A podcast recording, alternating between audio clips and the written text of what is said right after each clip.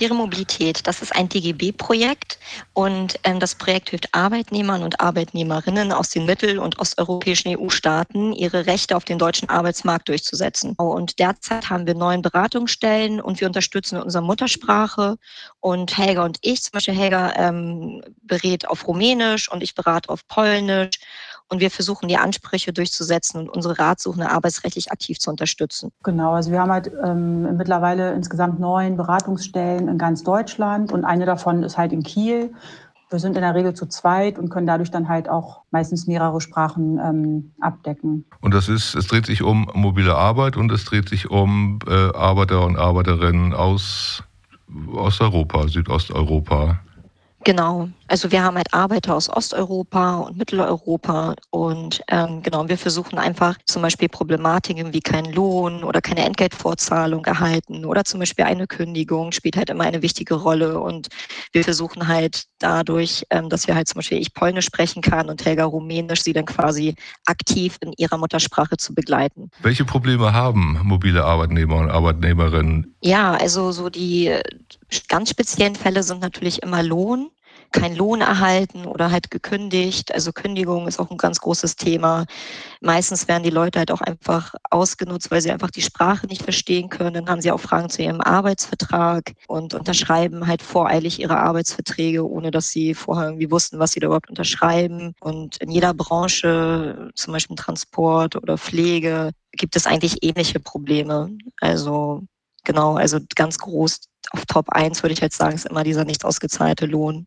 In welchen, in welchen Branchen wird denn äh, ja, auf Mobilität gesetzt in der Arbeiterschaft? Also wir bei Faire Mobilität, also wir haben verschiedene Branchen. Wir arbeiten in der Pflege, ähm, Transport, die Fleischbranche haben wir auch noch und also es gibt auf jeden Fall ziemlich viele Branchen, in denen ähm, sogenannte mobile Beschäftigte tätig sind und ich wollte mhm. vielleicht noch mal äh, einen ganz klitzekleinen Schritt zurückgehen wegen dieser mobilen Beschäftigten, also dieses, dieser ähm, Begriff sozusagen. Also ähm, ich finde gar nicht, dass die unbedingt nur vorübergehend hier sind, die Menschen, die zu uns kommen, sondern teilweise sind die wirklich schon längere Zeit hier, über Jahre vielleicht auch. Und also der mhm. Fokus vom Projekt an sich ist eben, Leute zu beraten, die hier sich ähm, in Deutschland bewegen auf dem Arbeitsmarkt im Rahmen dieser sogenannten Arbeitnehmerfreizügigkeit, also die ja allen Leuten sozusagen zusteht, die ähm, ja in einem Land der Europäischen Union ähm, wohnen. Und das ist sozusagen auch der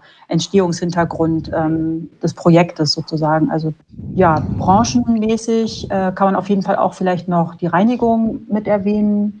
Ähm, also es ist wirklich so, ich finde eigentlich immer mehr, dass es so gut wie keine Branche gibt, wo wir keine Anfragen haben aber was man vielleicht auch nochmal korrigieren sollte, ist, dass ähm, also es ist nicht so, dass alle Leute Probleme haben, weil natürlich kommen zu uns nur die Leute, die Probleme haben. Also wir wissen ja gar nicht, wie viele äh, eben vielleicht hier arbeiten und damit keine Probleme haben. Also es gibt ja schon bestimmte äh, Faktoren, die ein bestimmtes Risiko vielleicht darstellen. Also eben zum Beispiel, wenn man einfach Deutsch nicht so gut spricht und man einfach deutsche Arbeitsverträge ähm, vorgelegt bekommt, dass man dann ja, da eben genau das Problem hat, was Anna gerade beschrieben hat, dass man die unterschreibt, äh, ohne genau zu verstehen, was man da im Einzelnen alles mit, mit unterzeichnet. Aber wahrscheinlich wäre es auch ein bisschen riskant zu sagen, dass alle mobilen Beschäftigten ähm, permanent immer Probleme haben. Also es, ja. also es ist, um das dann nochmal weiter einzugrenzen, also es sind Menschen mit einer befristeten, mit einem befristeten Vertrag.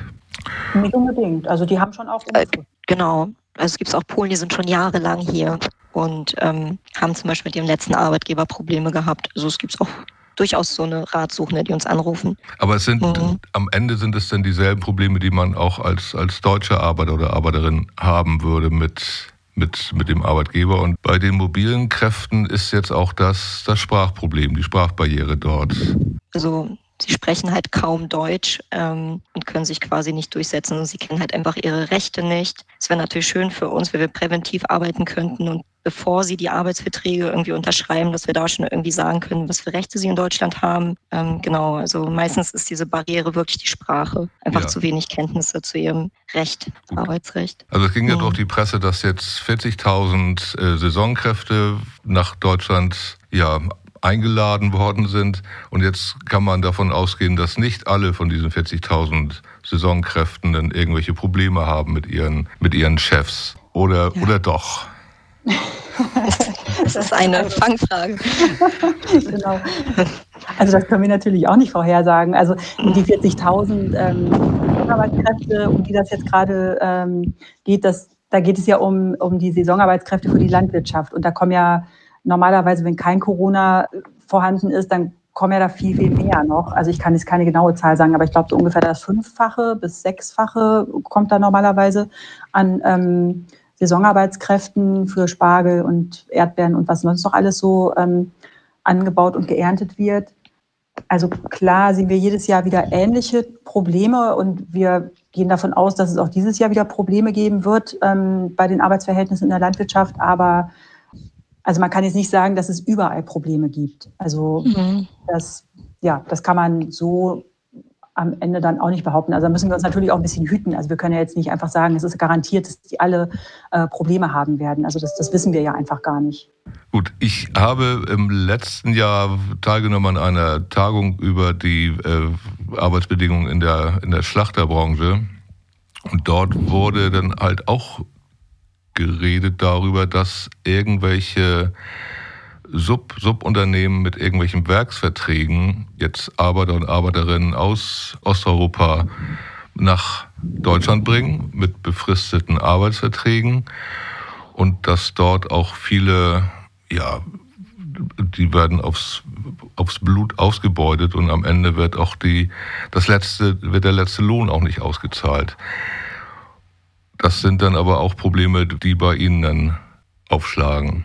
Ja, also wenn das um die Fleischindustrie geht, ähm, kann man auf jeden Fall sagen, dass es da wirklich viele Probleme gibt, ähm, die sich auch wiederholen leider und die sich leider auch ähm, hartnäckig ähm, halten, trotz aller Bemühungen, die Fleischindustrie irgendwie so ein bisschen zu, zu zähmen, sage ich mal. Also mh, da gibt es ja zum Beispiel, ähm, also interessanterweise eigentlich ist ja die Fleischbranche die Branche, die noch vor dem gesetzlichen Mindestlohn so einen allgemeinverbindlichen ähm, Mindestlohn für die Fleischbranche eingeführt hat und die sich dann anschließend ähm, mit einer Selbstverpflichtungserklärung verpflichtet hat, äh, die ehemaligen entsandten Beschäftigtenverhältnisse abzulösen durch ähm, sozialversicherungspflichtige Arbeitsverhältnisse hier in Deutschland. Also so ein paar kleine Schritte wurden da durchaus gemacht, aber ähm, andere Probleme bestehen einfach unverändert fort. Also genau das, was Sie ja auch schon angedeutet haben, also dass da teilweise wirklich viel zu lange gearbeitet wird,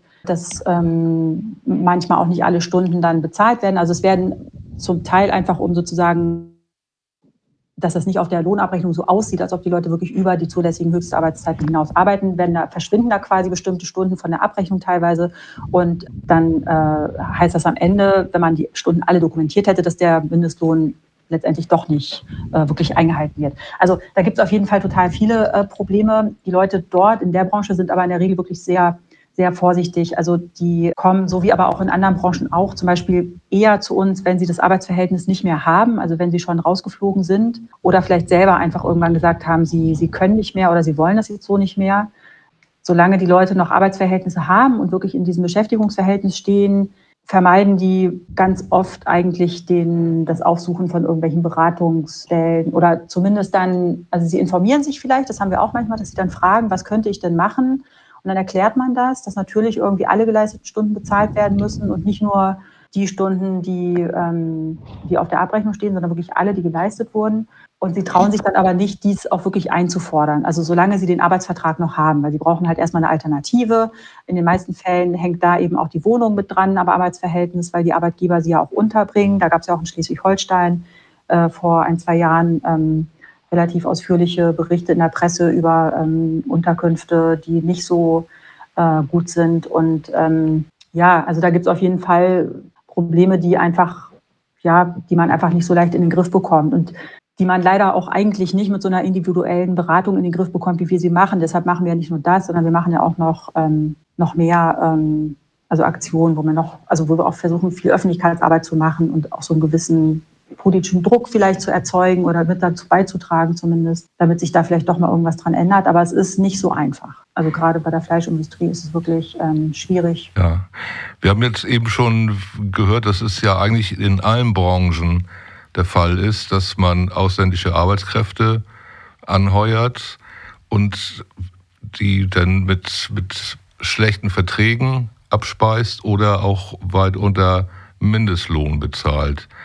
Und das hört man ja auch immer wieder aus dem Transportgewerbe, dass irgendwelche Lastwagenfahrer für Wochen durch Europa ihre Fracht kutschieren, ohne darüber im Klaren sind, dass sie zu einem Hungerlohn arbeiten. Also es ist, wer nutzt, wer nutzt es aus, dass diese Menschen sich über das, das Arbeitsrecht oder ihre, ihre Rechte hier nicht richtig informiert haben?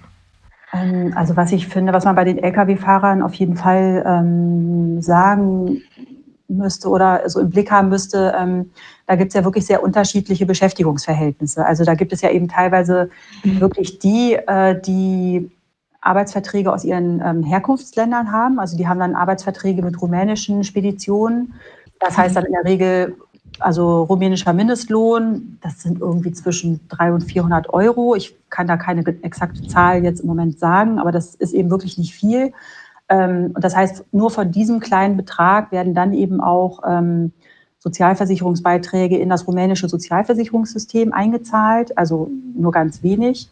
Und den Rest ähm, bekommen die Leute in Spesen ausgezahlt. Also weil sie ja dann eben permanent äh, unterwegs sind, kommt da auch einiges zusammen. Und bei unseren Aktionen, wir machen ja wirklich auch viele Aktionen auf Rastplätzen und sprechen Fahrer direkt an. Ähm, da stellen wir schon immer wieder fest, dass gerade diese Lkw-Fahrer, äh, die mit diesem Beschäftigungsmodell unterwegs sind, also Vertrag aus dem Herkunftsland plus die ganzen Spesen, dass sie sozusagen am Ende des Monats äh, netto wirklich einen Betrag in der Hand haben, mit dem sie ganz zufrieden sind. Und teilweise sind das dann auch ganz junge ähm, Fahrer, die ähm, da auch noch nicht unbedingt so langfristig jetzt denken an ihre Rente und so weiter. Also wir versuchen dann so ein bisschen in die Richtung zu argumentieren. Äh, man kann auch argumentieren, dass die eben für die Zeiten, die sie hier in Deutschland fahren, eben auch den deutschen Mindestlohn bekommen müssen. Dieses Ding mit dem gleichen Lohn am gleichen Ort für die gleiche Arbeit. Ähm, aber es ist in der Regel schwierig, die zu überzeugen, das auch einzufordern. Und es ist natürlich auch super schwierig, das einzufordern. Also da müsste man sich von Deutschland aus sozusagen mit dem rumänischen oder polnischen Arbeitgeber äh, auseinandersetzen, um den deutschen Mindestlohn geltend zu machen auf der Grundlage von Entsendungsgesetz und so weiter. Und das ist, das ist nicht so ganz einfach und geht auch irgendwo ein bisschen so an den, an den Wahrnehmungen teilweise der Fahrer dann irgendwie vorbei. Also weil die sind mit dem Endergebnis im Portemonnaie dann teilweise wirklich zufrieden. Und wenn sie dann einfach sagen, der Arbeitgeber aus meiner Heimat, der garantiert mir auch, dass ich regelmäßig nach Hause äh, fahren kann, dann sind die teilweise nicht so also nicht so unzufrieden wie andere Fahrer, die wir ja auch haben und auch beraten wo wir auch meiner Meinung nach mehr Beratungsfälle haben, die nämlich ganz normale deutsche Arbeitsverträge mit deutschen Arbeitgebern haben und die dann einfach auch teilweise uns schildern, das können wir natürlich nicht überprüfen, aber die uns dann schildern, dass sie halt im Vergleich zu anderen Kollegen des Arbeitgebers ähm, die schlechteren Fahrzeiten bekommen, die weiteren Strecken fahren müssen, mehr Wochenenddienste aufgebrummt bekommen, nachts fahren müssen. Und das dann alles wirklich nur für den deutschen Mindestlohn, von dem tatsächlich teilweise weniger übrig bleiben kann als die Leute, die mit diesem anderen Modell hier unterwegs sind. Also das ist, ähm, also gerade beim Transport finde ich, gibt es da so ganz unterschiedliche Konstellationen und auch, ja, und tatsächlich würde ich auch sagen, unterschiedliche Ausbeutungsmodelle. Also generell von den Branchen her variiert das so ein bisschen mit den verschiedenen Ausbeutungsmethoden oder, oder Arten oder Spielarten. Ja. Wie viele Fälle haben Sie so in Ihrer Beratungsstelle? Genau, Wie ist der Zulauf? Oder ist es so, dass Menschen doch eher Angst haben, zu Ihnen zu kommen und zu sagen, okay, ich ertrage jetzt die Ausbeutung weiter. Mhm. Ich behalte den schlechten Job, als bevor ich nachher ganz auf der Straße sitze? Nee, also die Polen zum Beispiel, die melden sich schon ziemlich häufig die trauen sich halt auch was. Also bei den Polen habe ich das Gefühl, dass sie ziemlich offensiv so die Situation einfach irgendwie gut bewerkstelligen können. Und also die polnischen Ratsuchenden sind schon, würde ich sagen, eine Gruppe, die sich auf jeden Fall schon was trauen.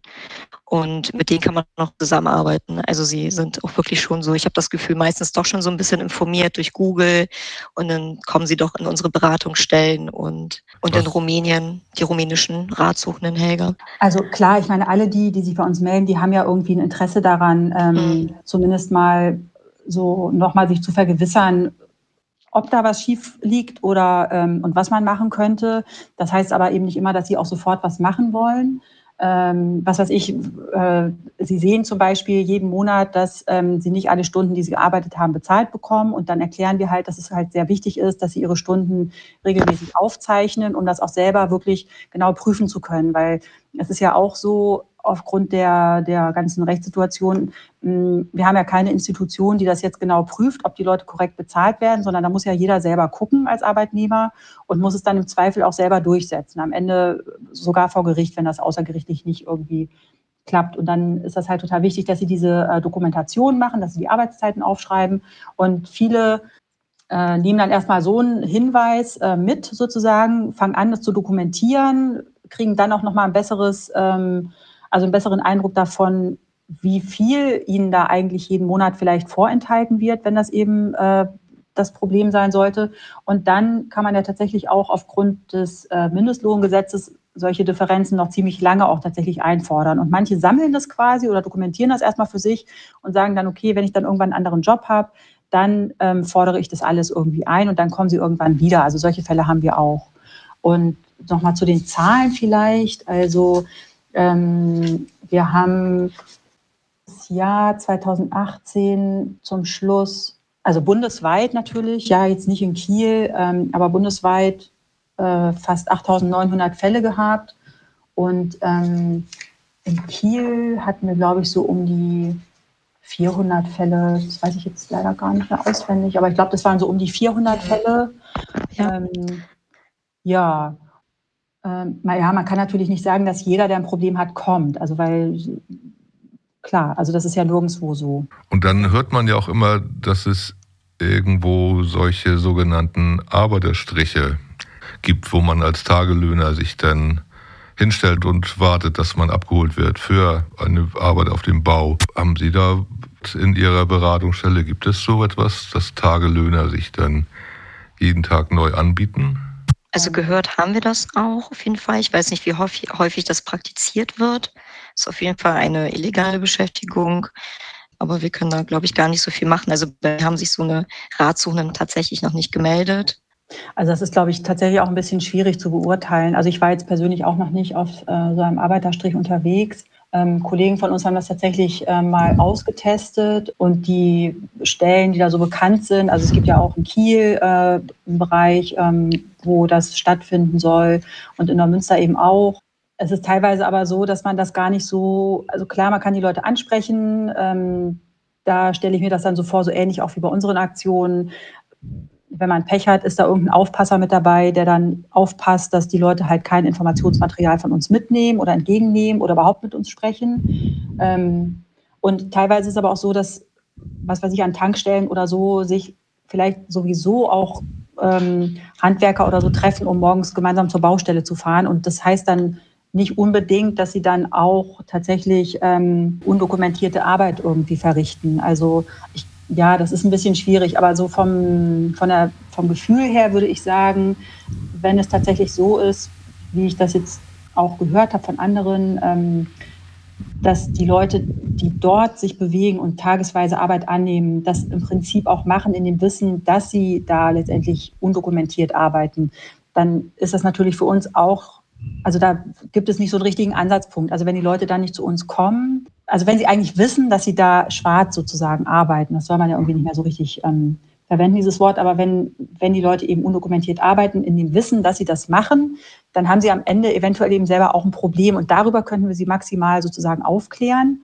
Anders halt als bei Leuten, die ähm, vielleicht äh, ja als Scheinselbstständige irgendwo unterwegs sind, ohne dass sie das wissen, weil sie denken, dass sie einen Arbeitsvertrag unterschrieben haben und in Wirklichkeit haben sie ein Gewerbe angemeldet und werden dann auf diese Weise sozusagen ausgebeutet und eben ihnen entgehen dann auch ihre Beiträge zur Sozialversicherung, beziehungsweise eines Tages stellt sich dann heraus, sie müssen das alles selber bezahlen und das Finanzamt steigt ihnen aufs Dach und solche Geschichten. Also wenn dann Leute wirklich getäuscht werden, ähm, darüber, dass sie ein ähm, Arbeitsverhältnis haben oder nicht, das ist nochmal eine andere Geschichte, als wenn der eine oder andere vielleicht tatsächlich auch wissentlich undokumentierte Arbeit akzeptiert. Also da kann man dann nicht so viel raten tatsächlich. Also dass das nicht so eine gute Idee ist, das wissen sicherlich auch die meisten, aber sie haben auch ihre Gründe, das zu machen, weil sie dann eben ja einfach natürlich vielleicht auch mehr erstmal so rausbekommen. Ja. Aber, also es ist natürlich alles, äh, der ganze Motor von dem Ganzen ist natürlich einfach ein ähm, also ein Wohlstandsgefälle, würde ich mal sagen, oder ein Lohngefälle zumindest und eben tatsächlich auch Armutsproblematiken, die die Leute überhaupt dazu bringt, solche Beschäftigungsverhältnisse äh, einzugehen.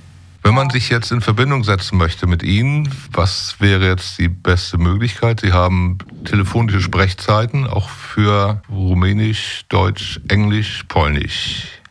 Genau. Also wir haben derzeit eine Info-Hotline. Ähm, die läuft von Montag bis Freitag, ähm, von 9 bis 18 Uhr in unseren Sprachen. Also in Kiew ist jetzt Rumänisch und Polnisch quasi, aber wir haben halt auch noch andere Sprachen. Und ähm, genau, also wir können die Nummer gerne mal durchgeben und Um, okay, my z tej mobilität um, mamy infolinię od poniedziałku do piątku w godzinach od 9 do 18 pod numerem 0800 000 5780. Wszyscy nasi pracownicy rozmawiają po polsku, więc zapraszam, jeśli Państwo ma pytania z Związku Prawa Pracy i Wirusa Korony. Das war Polnisch. okay, ich sage auf Rumänisch. Um, Dacă aveți probleme în Germania la muncă sau cu angajatorul, sunați linia telefonică gratuită a proiectului Fair Mobilitet al sindicatelor germane. Aici primiți informații despre drepturile dumneavoastră în limba română. 0800 000 5602. Vă așteptăm luni până vineri între orele 9 și 18. Das war rumänisch. Ja, Frau Frau Smarczyk, herzlichen Dank. Ich bedanke mich auch. Vielen Dank. Ja, vielen Dank für die Einladung.